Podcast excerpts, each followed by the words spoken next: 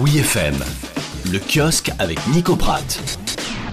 Cette semaine, Nico, tu vas nous parler d'une belle famille. Et j'espère que vous avez le générique en tête. Le générique de notre belle famille, évidemment, meilleure série télé, juste devant Lost et Twin Peaks. Oui. Et d'une belle famille. Il est justement question chaque week-end dans les pages de Libération.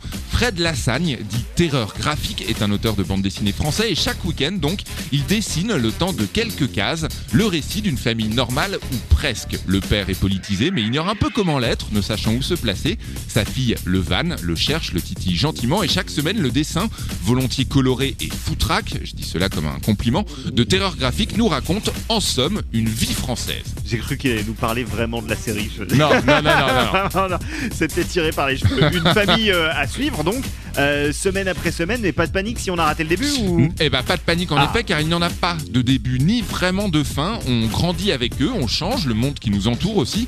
Les individus télévisés, les stars de la com font parfois leur apparition au détour d'un dialogue, comme l'odieux Monsieur Z dont on taira le nom complet. Tu vois Joe, le, le petit raciste là, qui voudrait être président.